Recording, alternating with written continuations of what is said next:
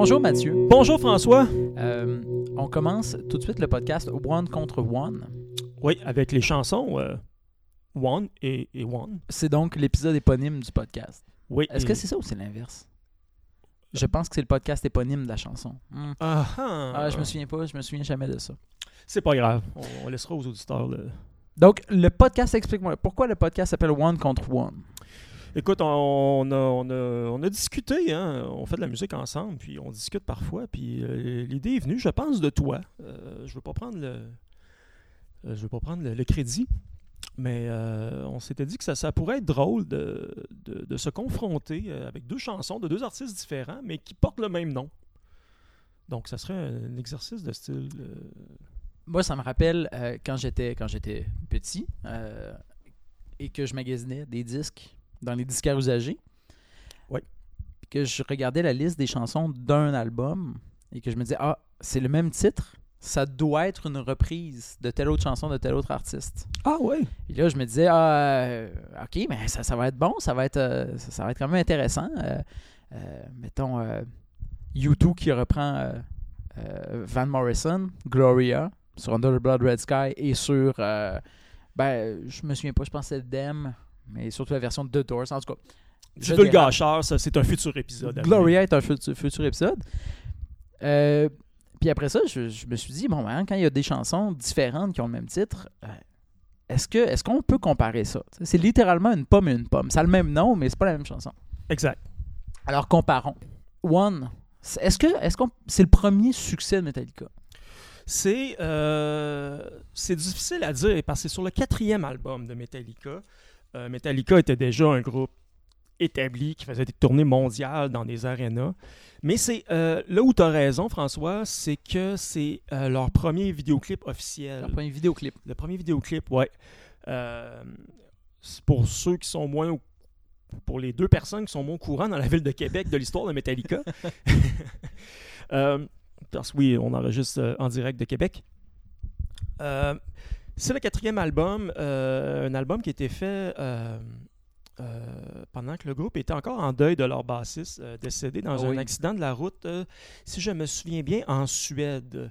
Le groupe était en tournée et puis leur autobus, je crois, glissé sur une plaque de glace noire et puis tout le monde s'en est tiré indemne sauf euh, Cliff Burton. Donc euh, c'était un ami bien sûr de longue date de, de, de James Hetfield et Lars Ulrich. Euh, le groupe était en deuil puis par contre ils n'ont pas ils pas ils pas euh, ils pas pris beaucoup de temps avant de retourner en studio et, aussi passer des bassistes en, audition. Euh, donc, ils ont trouvé un gars qui s'appelait Jason Newsted, qui, qui était avec le groupe de 89 à 2004 ou 2003. Bref, il est parti avant l'enregistrement de Saint Anger. Euh, on ne s'étendra pas sur à quel point cet album-là est d'un ennui mortel. Et puis, euh, l'éléphant dans la pièce, il faut, faut le dire tout de suite, c'est impossible de parler d'Injustice for All sans parler du, de l'absence de Jason Newsted. En fait, euh, quiconque euh, connaît un peu l'album, c'est à quel point le bon Jason n'a pas été mixé du tout. La Ah basse ouais? est très, très, très, très loin dans le mix. C'est vrai que ça ressort à, ça ressort à l'écoute. Euh, J'avais déjà entendu One, mais c'est pas dans ma rotation habituelle. Euh, puis là, je l'ai réécouté avec des oreilles nouvelles, puis c'est vrai que ça, ça saute aux yeux qu'il n'y a pas beaucoup de basse. En tant que bassiste euh, moi-même, c'est quelque chose qui c'est quelque chose qu'on remarque. Exactement. Puis c'est c'est- dû, entre autres, à l'époque, Lars et James étaient beaucoup en compétition l'un contre l'autre. il y avait une grosse guerre d'ego nourrie à l'alcool, beaucoup.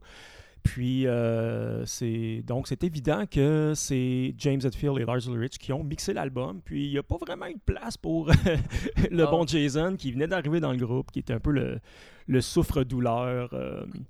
donc, euh, voilà. C'est c'est l'éléphant dans la pièce. Il fallait en parler. Puis, dans des entrevues récentes, il parlait, l'album va fêter ses 30 ans l'année prochaine. Puis, euh, on, a, on a souvent demandé aux, aux membres de Metallica si, euh, en cas d'un reissue de l'album, s'ils voulaient le remixer pour éventuellement qu'on entende les tracks de Jason. Et euh, bizarrement, la réponse est toujours non. Pourquoi? Je sais pas. Je, pense, je pense qu'ils sont euh, quand même pas mal satisfaits de- malgré tout. Là. Euh, faut dire que c'est- c'était un album qui a eu beaucoup de succès, euh, malgré que les chansons sont très longues. C'est vraiment ce que c'est vraiment ce qui a frappé euh, beaucoup les, les- les fans à la sortie de l'album. Si on prend les deux, ces deux points-là, la basse et la longueur, je pense que c'est deux points faciles pour U2. Parce que c'est certain que le bassiste de U2 est pas ce qu'il y a de plus flamboyant. Non. Mais il est efficace. Oui. Et il est là, puis, puis euh, il l'enterre pas dans le mix. Non, en effet, parce que euh, The Edge, euh, là, on va parler un peu de, de One de U2. The Edge est un guitariste quand même assez moyen. Faut, faut- il faut dire ça. Il, il se fie beaucoup sur ses pédales de delay pour Ben- remplir l'espace, qui, qui en laisse quand même beaucoup euh, de l'espace pour euh, le bassiste de U2. Qui, euh, ça l'oblige à être plus créatif même. Donc, euh, oui, en effet, je te donne le point pour euh, ce point-là pour U2. Parce que The Edge, euh, on, on peut pas l'imaginer sans son bonnet, parce que The Edge sans son bonnet n'est pas The Edge. C'est-tu un point de plus pour YouTube? ça? Non, ça, c'est c'est pas un point, on, on est d'accord. Mais c'est que euh, ce qu'on oublie souvent, c'est que The Edge sans un Memory Man d'Electro-Harmonix, c'est pas The Edge. Non, en effet. Et puis, euh, parlant de, de- de- de guitaristes qui se fient beaucoup sur leur pédale d'effet, euh, Kurt Hammett et son abus de Wawa. Ça, c'est un homme Ouais, qui sort jamais de chez lui euh, sans son set de clés et une pédale de Wawa. Euh, c'est un point que je donnerais à One de Metallica. Parce que pour une fois, euh, sur cette chanson-là en particulier, Hammett n'utilise pas vraiment de wah. Donc, c'est un solo quand même. c'est un point que j'ai écrit en écoutant la chanson tantôt. C'est vraiment un solo efficace. Un peu. Pas le plus créatif quand même. Euh, on voit les influences Eddie Van Halen, mais quand même, euh, euh, ça reste du thrash metal. Puis. Puis contrairement à ce, que, ce qui est reproché, justement, par, par exemple, John Roderick qui dit que les solos de Metallica fit jamais avec les chansons. euh, Celui-là, j'ai trouvé que, bon, c'est un solo qui fonctionne dans la chanson. C'est pas un solo qui, je crois, ajoute. Il n'y a pas de catharsis, il n'y a, pas de- y a pas de résolution avec le solo. Euh, T'arrives pas avec une satisfaction de ce solo-là. Il a l'air un peu obligé. Mais il est, mais il est bien. Mais il est bien à- Il est bien exécuté en effet. Peut-être obligé. C'est euh, est-ce qu'on pourrait blâmer ça sur l'époque où euh, c'était l'époque glorieuse des solos de guitare à l'emporte-pièce. euh, les, les albums, de- les gros albums de Van Halen étaient encore d'actualité? Je pense que c'était la montée des Guitar Hero euh, à, la, à la Joe Satriani, le professeur de, de Kirk Hammett, Ah oui, aussi, oui, oui. oui. à ce moment-là. C'est vrai, c'est vrai. L'époque euh, excuse beaucoup. Mais je pense que pour, euh, pour ce qui est de- du lead guitar, il faudrait donner le point à Metallica parce que oui, le, le solo à l'emporte-pièce, mais il y a aussi quand même un solo à, à l'intro. Oui. Mélodique, quand même efficace. Donc euh, voilà, je, je, je, je, je m'approprie le point pour Metallica. Pour, Euh, pour ce qui est de la- des solos de guitare. Oui, je pense que je pense que ça vaut la peine. Je, je pense qu'il y a quatre notes dans le solo de guitare de, de The Edge dans One. C'est pas mal sa moyenne en fait. je pense. Euh, quelque chose qui, qui est un peu similaire à la progression d'accords. J'ai trouvé que la progression d'accords de, de U2 et de Metallica avait une qualité similaire, à savoir un effet de boucle.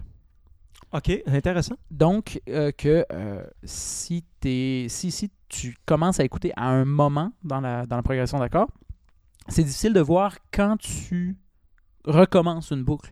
Et euh, ça, c'est, je, je pense que c'est un bon point parce qu'il n'y a rien de plus euh, dérangeant qu'une progression d'accords qui recommence tout le temps, qui est martelée. Alors que là, ça, ça, ça, ça coule de source.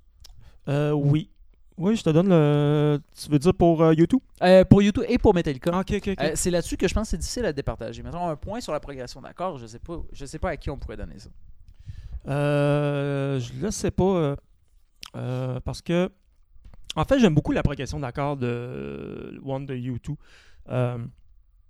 Ce qui rend l'exercice un peu difficile pour moi euh, en ce premier podcast, c'est que euh, la chanson de U2 est ma préférée de leur répertoire. Euh, Ah, ok. ça, ça complique un peu les choses, euh, mais je, je- je tiens à dire que je ne suis pas vraiment un fan de U2. Mais je pense que justement la, la progression d'accords en fait une très bonne chanson pop, une bonne chanson euh, fédératrice là, qui fonctionne bien dans les stades, les arénas de ce monde, euh, qui euh, qui connaît pas de frontières. là. mais c'est ça, euh, c'est à la fois intime et grandiose quand même. Parce que on le voit dans le clip, là, il y a une volonté d'être intime. C'est- Bono qui, qui chante à la caméra dans un bar, mais ça se, ça, ça se pourrait pas. On voit les gars de Metallica qui jamment euh, dans leur clip, alors que euh, YouTube, ben, c'est Bono qui chante dans un restaurant, alors que tout le monde sait que euh, dans un restaurant, il se ferait sortir s'il chantait comme ça. Oui, en effet, puis euh, un point à mentionner, il semble un petit peu en boisson aussi, mais ça... euh, Oui. Mais, Mais ça, est-ce que, dans une comparaison entre U2 et Metallica, on va reprocher à U2 d'être en boisson? Euh, écoute, surtout Metallica en 89, je ne peux. Ouais. Mais en fait, maintenant que les gars de, de Metallica sont sobres, du moins James Hetfield, Noel Gallagher, euh, peut-être une petite, euh, petite anecdote. Noel Gallagher est un très bon ami de, de Bono. Ah ouais? Et puis, euh, le bon Noël qui, qui, qui a jamais caché son, son amour pour la bouteille et à l'époque euh, les drogues dures, euh, il dit qu'encore aujourd'hui, il est incapable de suivre Bono. Oh, ouais. Quand ils font le party, le bon Noël va se coucher avant Bono. Ça a l'air qu'il est capable de boire tout le monde en dessous de la table jusqu'à 6 h du matin et le lendemain soir, il est dans un aréna devant 20 000 personnes. Ben, ça, j'aurais jamais dit ça.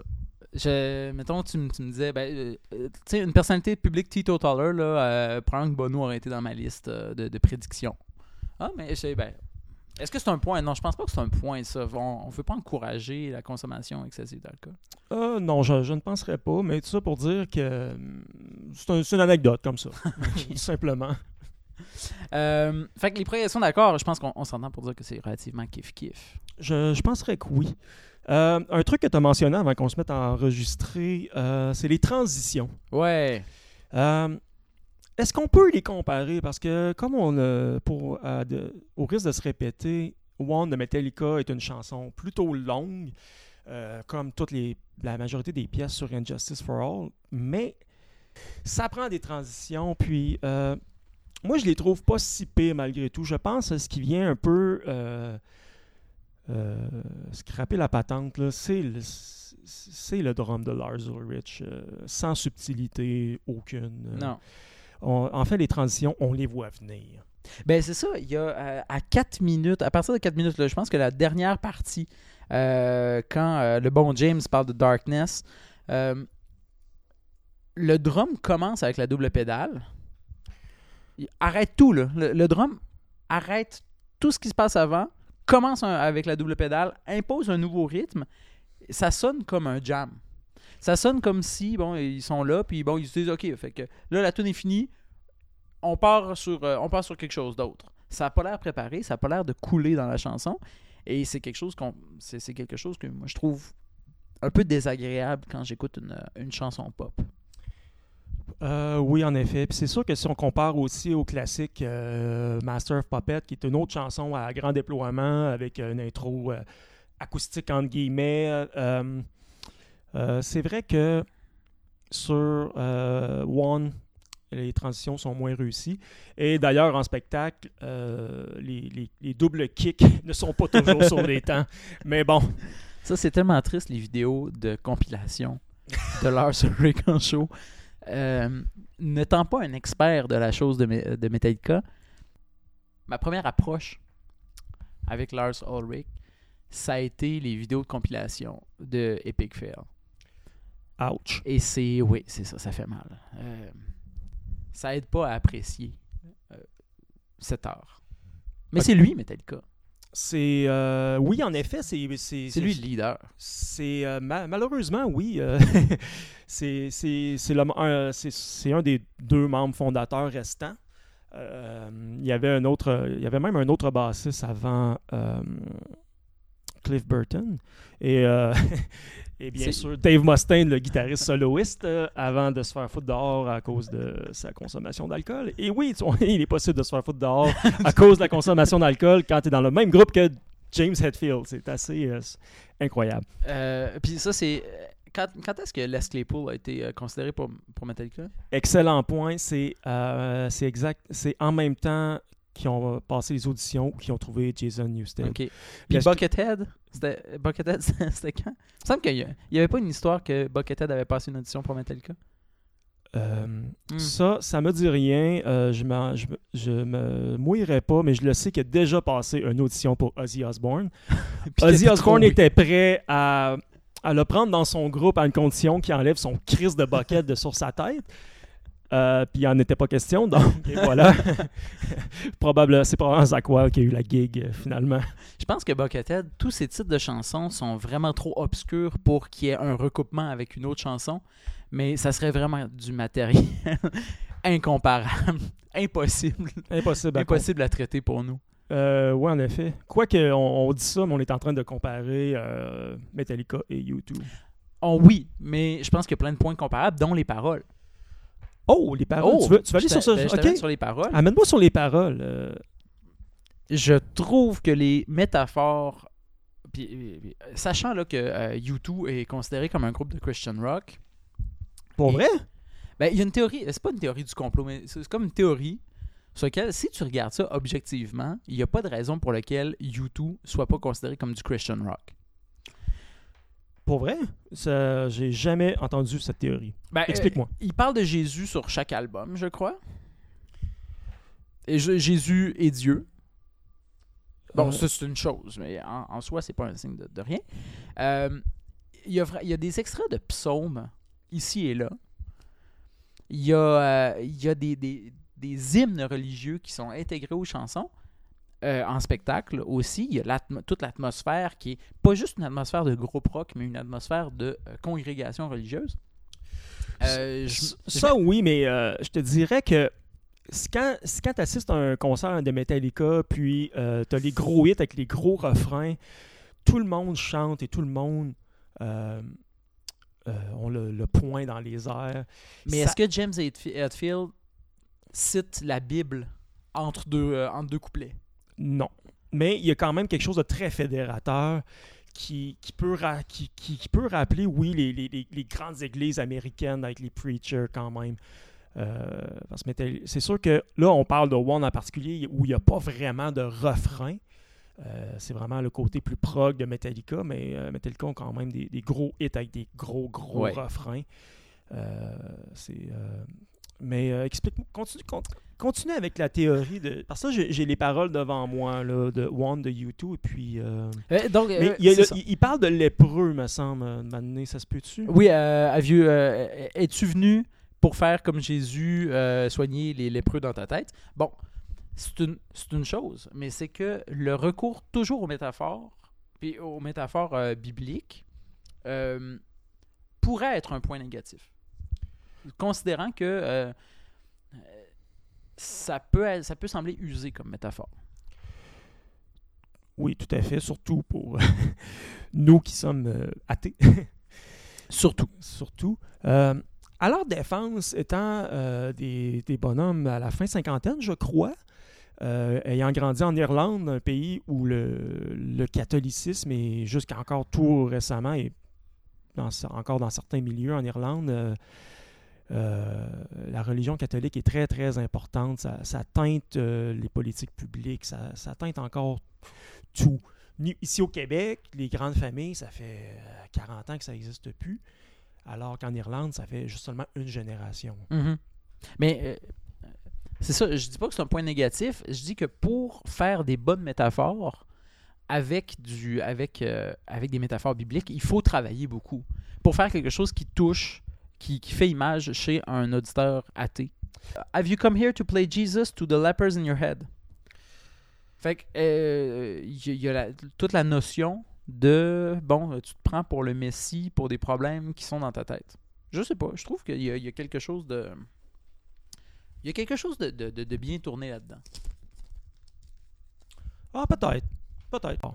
Je leur donnerai la métaphore. OK. Euh, on a-tu on a-tu gardé... euh, on a-tu euh, gardé un score? Je pense qu'on était à 3-1 pour YouTube. 3-1 pour YouTube. Je pense. On leur, a donné, on, leur a donné, on leur a donné la progression d'accord, mais ça c'est ex aequo. Oui. On a donné le solo à YouTube. Moi, je donne les paroles à U2 parce que je trouve que la- la- la- l'histoire là, de du blessé de guerre de Metallica, je, je la trouve, euh, je, je trouve qu'il en, qu'il en met épais. Ouais, peut-être. En effet, pour des gars qui ont, n'ont aussi euh, pas du tout servi dans l'armée, rien de ça. euh, En effet, oui. Euh, Fait que je donnerai les paroles à YouTube. on- je pense qu'on peut dire ex aequo pour. euh, on peut dire ex aequo en général. Parce qu'il y a des points forts, il y a des points forts de chaque côté. Oui. Mais on compare pas, on compare pas un groupe à, on ne compare pas de groupes qui sont au même, en même forme. Euh, non, pas du tout. Mais par contre, en termes de popularité, c'est assez ex À ce moment-là, Euh, oui. Moi, je dis- Ok. N- ok, peut-être pas en 89. C'est vrai que U2 était plus gros à cette époque-là, mais là, dans les années 2000 de nos jours, je dirais que c'est quasiment ex. Ça serait, la, ça serait la conclusion de ce premier podcast. c'est notre premier, c'est notre pilote. C'est le pilote. en On va voir ce qu'on va faire avec ça. Et euh, la semaine prochaine, peut-être un invité. Peut-être. Je sais pas. Euh, peut-être que ce sera pas nous. Peut-être que le podcast n'existera plus la semaine prochaine. Donc, euh, voilà, it's a wrap. On va peser sur pause. Merci, Sur François. stop. Merci Mathieu. Ouais, c'est euh, le podcast. Le podcasting, c'est le futur. hein.